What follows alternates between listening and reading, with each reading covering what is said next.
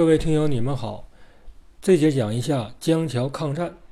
江桥抗战呢，是中国抗日战争从1931年到1945年这十四年中，这个中国军队第一次与日本军队作战，而且是中方东北军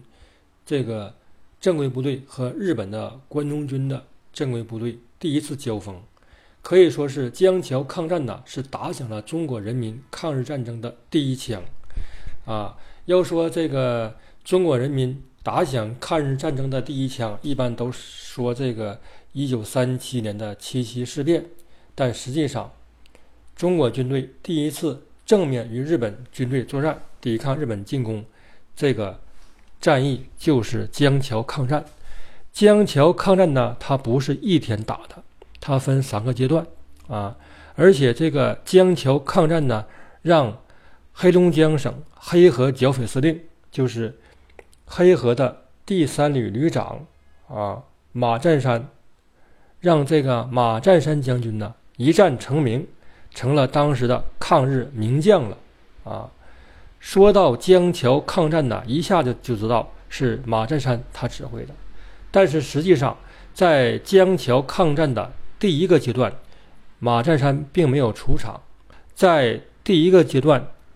是由当时的东北边防军、黑龙江省这个边防军的公署参谋长谢科是由他指挥的。第二和第三阶段是由马占山指挥的。啊，这里要说一下。下面就说一下这个江桥抗战。先说一下它发生的时间啊。它是发生在一九三一年九一八之后，就是一九三一年十月十五日这天开始，结束是在一九三一年的十一月十八日啊。再说一下双方的交战部队啊，先说一下中国军队，主要是以这个东北边防军为主啊，马占山一共。整编了这个地方部队，加一起呢，呃，形成了一共是三个步兵旅、两个骑兵旅这样一个规模，还有几个炮兵团啊，但是没有空军，也没有坦克。而日本方面呢，主要是关东军第二师团第二十九联队啊，还有那个后成立一个第三十九混成旅啊，最后呢，在十一月。中旬的时候，第二师团主力也全部的投进了战场啊。这样的话，这个江桥抗战呐，这个战役呀，日本方面一共投入了三万余人的兵力啊，在人数上比中国军队多，在这个武器构成上也比中国的东北军好，因为他们有飞机，有这个飞行中队。还有重炮啊，还有坦克，所以说这个江桥抗战呢，马占山他的压力啊很大啊，压力山大。这就是双方的这个部队的基本情况啊。再说指挥官，中方呢是马占山，日方是多门二郎啊，多门二郎是个中将啊。还要说一个人，就是张海鹏，他在这个民国初年的时候，这个张海鹏。他在冯德林手下任旅长，啊，任一个旅长。在一九二一年，张海鹏他任这个中东铁路护路军的哈满的副司令，啊，在一九二三年，他任这个中东铁路护路军哈满军的总司令，啊，直奉大战爆发之后，他任这个奉天骑兵第一旅的游击队的统领。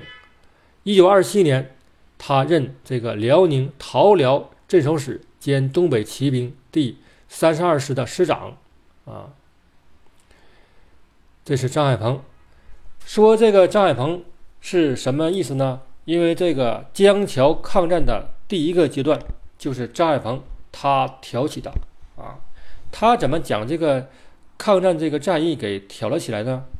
因为在当时啊，这个黑龙江省的主席就是政府主席是万福林。万福林在张学良他这个武装调停中原大战之后，他这个率着东北军就入关了。后来这个张学良他得病了，他这个得病了，身体不好，就让这个万福林代理他管理军政事务。所以万里福林呢和张学良一样，从这个一九三零年之后就没有回东北，在这个北平和天津地区，啊，所以这个时候这个黑龙江省就缺一个主席，这个空缺了。所以这个张海鹏啊，他就想当主席这个职务，他呢找人托关系啊，跟这个张学良说，本来呀，他和张作霖他们是拜把子兄弟，不是吗？他想自己呢。应该有这个能力当这个主席啊，可是啊，这个张学良啊，他对张海鹏呢不那么中意啊，不那么满意。嗯，后来呀，九一八来了，张学良呢，他执行这个不抵抗的策略，他呢安排东北军大批东北军从沈阳出来到锦州地区集结，后来又从锦州往这个河北东部撤退啊。他同时派人呢，给这个桃辽镇守使张海鹏送了一封这个信，要他啊抵抗日军进攻。张海鹏一看这个信就不高兴，你看这个你们都撤了，我怎么抵抗日本进攻啊？是不是？这个时候啊，日本方面在这个桃南镇呢，有一个满铁株式会社的一个办事机构啊，有一个日本人叫河野。他呢，平时和张海鹏关系很好啊，经常来往在一起吃吃喝喝什么的。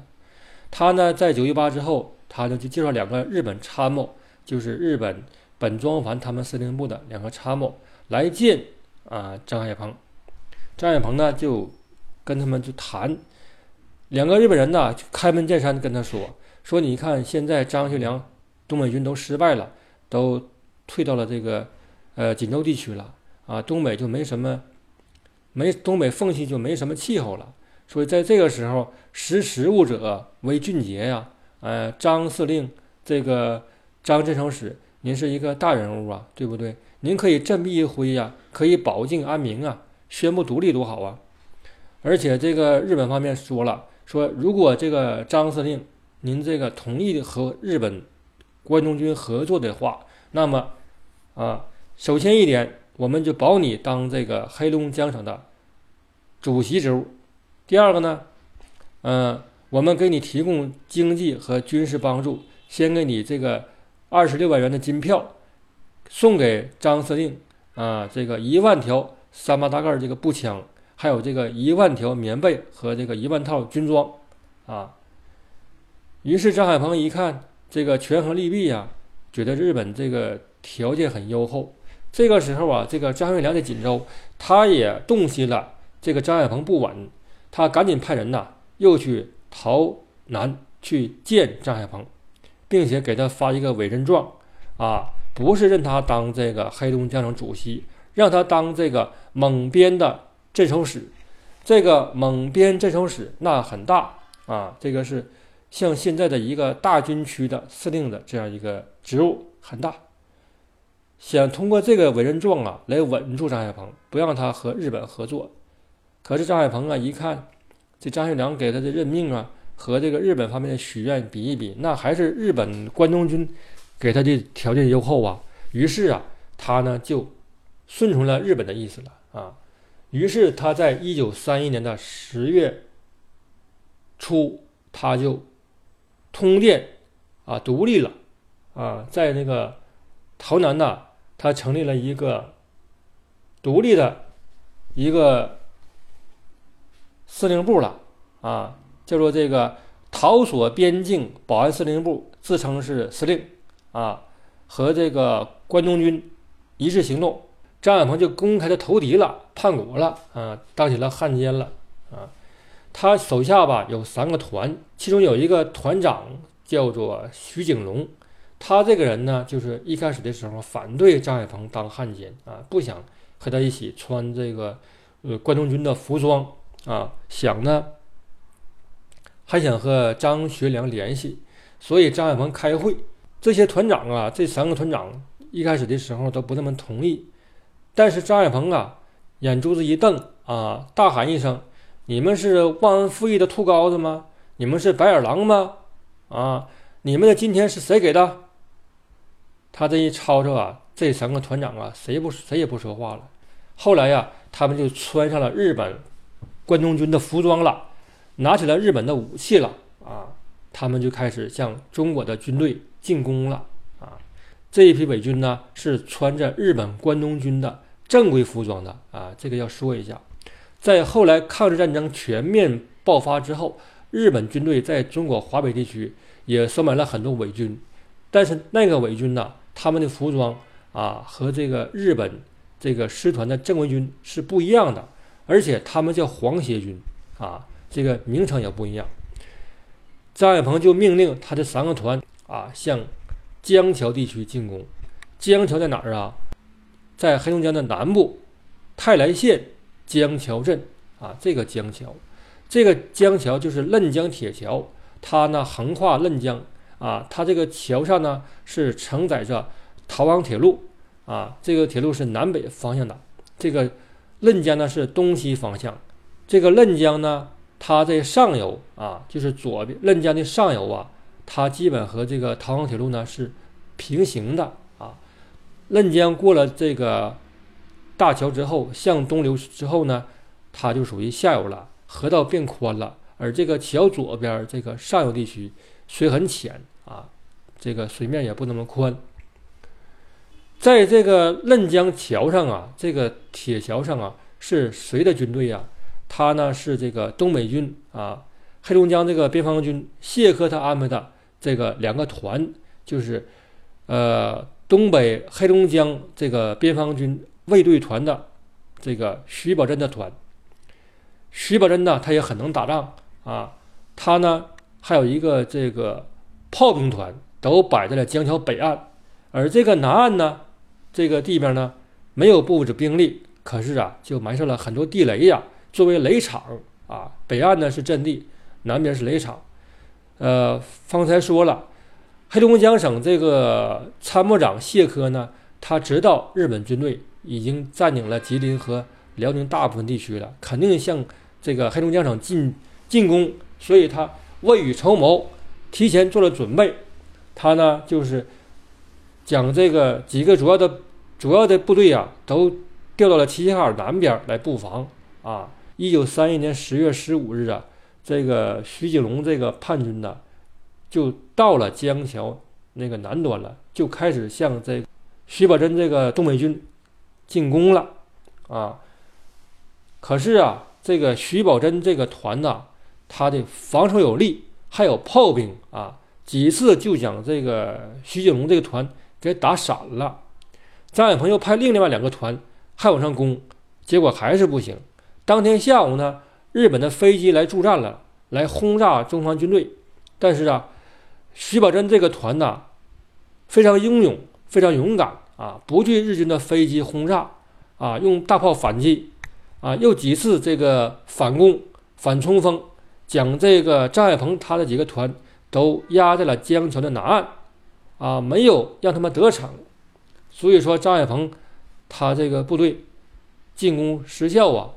而且这个他的手下徐景龙啊，因为这个仓促之间就出了地雷了，身亡了啊，被炸死了。这个呢，就是江桥抗战的这个第一段。后来日本人一看，这个。张海鹏这个部队不行啊，中国军队很厉害呀，他这个伪军打不了人家。于是，这个日本的关东军司令官啊本庄繁，他呢就命令第二师团赶快派出有力部队来进攻江桥，并且要拿下江桥啊。在这个时候啊，张学良啊也知道了啊，这个江桥。打仗了，他呢，因为之前呢，他这个九一八不抵抗啊，所以很多中国人呢都骂他，包括大学生、中学生，甚至有这个很多知识分子写这个文章啊，讥讽他。特别是马君武那首诗叫《爱沈阳》啊，笑话他，只搞这个温柔乡啊，哪管东施入沈阳，是不是？关于这个《爱沈阳》这个诗啊。我此前在讲张学良他的这个家庭生活啊，呃，那个时候讲过啊，和张学良有关系的女人我都讲过，呃，这里就不细说了啊。还有那个周桃奋啊，也是一个文学家，还有林语堂啊，都写东西、写文章来这个讥讽张学良。所以说，张学良当时压力很大呀，因为他选择不抵抗，他是有理由的啊。之前有一节我说过，他不抵抗的理由是什么？啊，因为他认为这个抗战呢，只只靠东北军队呀，是打不赢日本的。日本军队的师团呢，从日本本国会源源不断的开来的。所以说，他期望这个蒋介石政府啊，国民政府全国抗战啊，这样的话，我们东北军可以冲在最前头，我们也万死不辞。他是这个意思。啊所以现在呢，他知道了这个江桥打了起来了，于是呢，他就不想啊再让老百姓骂他了，也想洗刷一下这个耻辱。那么，愿谁来指挥呢？他第一个就想到了马占山将军啊。马占山呢，他也是一个东北一个这个名将了，也是奉系的名将。他是跟着吴俊升起家的，啊，早年马占山他也是个土匪，他呢，呃，被逼落草为寇，后来他就收被这个清朝给收编了，在昌东县驻防，后来他这个跟那个吴俊升一起到了黑龙江，啊，他呢善于领骑兵，这个马占山，他就训练骑兵很厉害，他担任这个黑龙江省的骑兵司骑兵部队的总司令。啊，